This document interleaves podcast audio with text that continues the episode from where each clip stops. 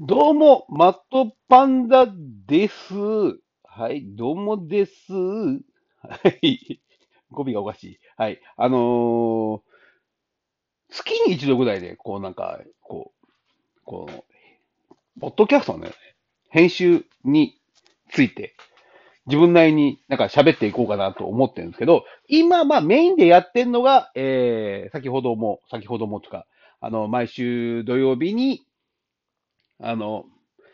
えー、日曜日の日朝の、あの、特撮、えー、スーパー戦隊のドンブラザーズの考察をしていくっていうとこをやってるんですけど、あのー、見てないと誰もわからない わかりようもない話をずっとしてるんですけど、あのー、まあ、今回面白い話だったんで、えー、ついついやってしまいました。あの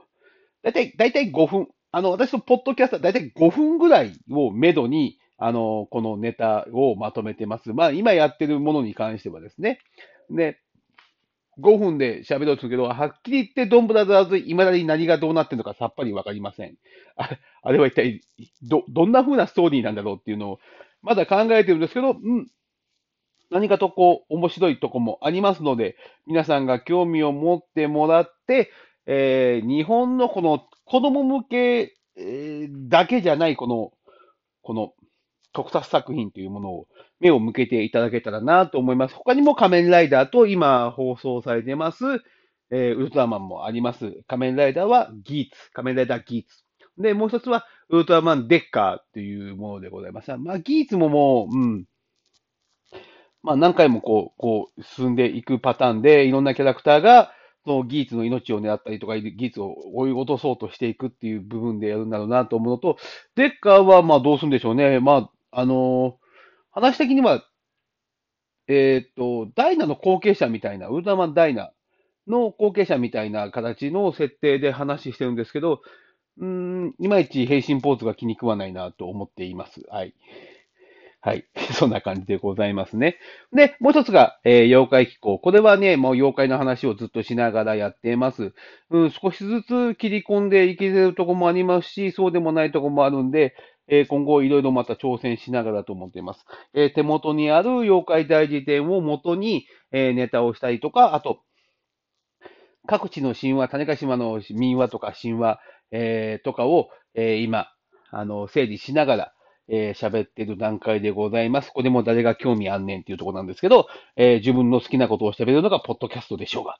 ポッドキャストでしょうがみたいな感じでちょっと今喋らせていただいております。意外と妖怪気候に関しては、あの、評判がいいので、えー、今後も頑張って続けてまいりたいと思います。で、まあ、まだストップしてる歴史無双の方ですけど、これまた原、原稿の方がまとまりきらずですね。あれ大変なんだよなぁ今のこの状況で原稿を書く時間ってって思いながら、あの、今いるんですけど、またそれもいずれ挑戦したいと思いますんで、はい。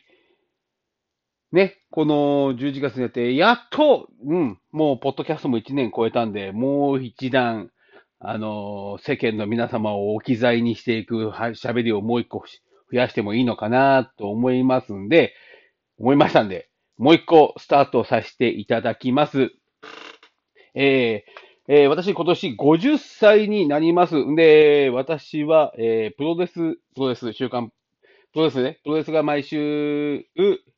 テレビの地上波でゴールデンタイムに放送されていた世代の人間でございまして、ジャイアント馬場さん、アントニオ猪木さん、そしていろんな他のレスラーの皆さんのエピソードも実は結構収集できている状況でございます。あの、その状況の中で自分とのこのこう思ったことが感想何を喋るポッドキャストをね、始めたいなと思ってまして、ここ数日このタイトルの方をどうしようかっていうふうなことを考えてまして、えー、その考えたことがね、やっとまとまりまして、くっそダサいタイトルがやっとできましたんで、これ、もうやっぱね、こう、私にはね、こう、なんでしょう、おしゃれなんていらないんですよ。もうクソ高くていいんです。もうこれをちょっとね、あの、言っていきたいなと思います。えー、タイトルの方は、あの、配信された時点で皆さんが、えー、ご興味を持っていただけたら、えー、聞いていただけたらと思います。え、っとですね、プロレスというものはずっと人気だったわけでなく、えー、90年代に入って格闘技ブームがスタートすると、あの、どんどんどんどん伝えて、ね、2000年代になって、新日本プロレスですらもう地獄の状況に陥ってましたね。90年代過ぎ、チーム、長野さんたちが作ってたグループのチーム2000のブームが終わって、大量自殺が発生した段階の後の、えー、愛知県体育館、今なんて名前になったんだかな？あの、は、あの、本当に、フロア1階席の、えー、後方の、後方、後ろ後方、後方の方の数十席がもうガラガラでお客さんが入ってない状況までなってました。えー、まあ今ね、まあ、まあ昔からダメなんですけど、あの、ダフニアのおじさんがもう、ババナ抜きの最初みたいな、中盤みたいなぐらいにカード持って、あの、チケット持って立ったりとかしたんで、やはり本当にね、あのー、厳しい時代を超えて、うん、今、プロレスのブームが再度、えー、来て、新日本プロレスなんてものは愛知県なんても愛知県大会なんてチケットなんかもう、この日たで取れませんので、えー、まあ、そういうふうな状況になってきて、めでたい子だと思っております。うん、まあね、あの、ツイートもしましたが、あの今流行りのプ女子、まあ、もう中に女子ってつけりゃええや、みたいな、この安易なこのネーミングの付け方、僕嫌いなんですけど、えそのプ女子の話を、そう、飲み屋さんに行ってそこにいたおお姉ちゃんが、プロレス好きなんですかって聞かれて、好きだよって話して、そしたら、私ね、プ女子って呼ばれたく、私も好きなんだけど、プ女子、プ女子って呼ばれたくないのって、まあ、あんなふざけて、な、何がプ女子よ私はもっと前からプロレスファンやってんのよっていうのを見てて、あの、あの、ああ、みんな、もう今のプロレスファンの人たちも、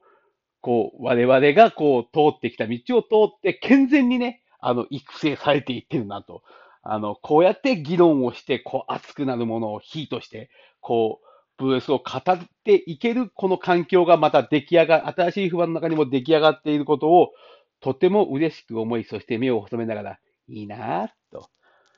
いいなぁ、ありがたいなぁ、って思って、あの、見て帰ってきました。この話を聞いて帰ってきました。そんな話の段階になっている私が、こう、今までこういう段階になってくるプロレスファンになる、今の段階の、段階のこうプロレスファンというものになる過程をね、ちょっとこの中で喋っていきながら、昔の、その、熱かった、こう、めんどくさかった時代のプロレスファンぶりも、ちょっとずつ喋っていけたらなと思います。えー、っと、これ収録をまたどっかでちゃんと時間作ってやって、これ何分喋るかっていうのを全然決めてないんですけど、あの、喋った分だけをまた、ポッドキャストでどんどん上げていけたらなと思います。はい。プロレスに興味ある方ない方、えー、プロレスファンがどんなに熱く、そしてどんなにめんどくさく、えー、プロレスを見ているかっていうものを、えー、感じていただけたらなというふうに思います。はい。ですね。これ、この編集、こう、何かこの、ポッドキャスト編集のこの喋りを、なんかタイトル決めりゃいいのかなと思ってますけど、今んとこまだ何も考えてないんで、これを配信する前に、ちょっと考えて、また、皆さんにお届けしようと思います。えー、はい。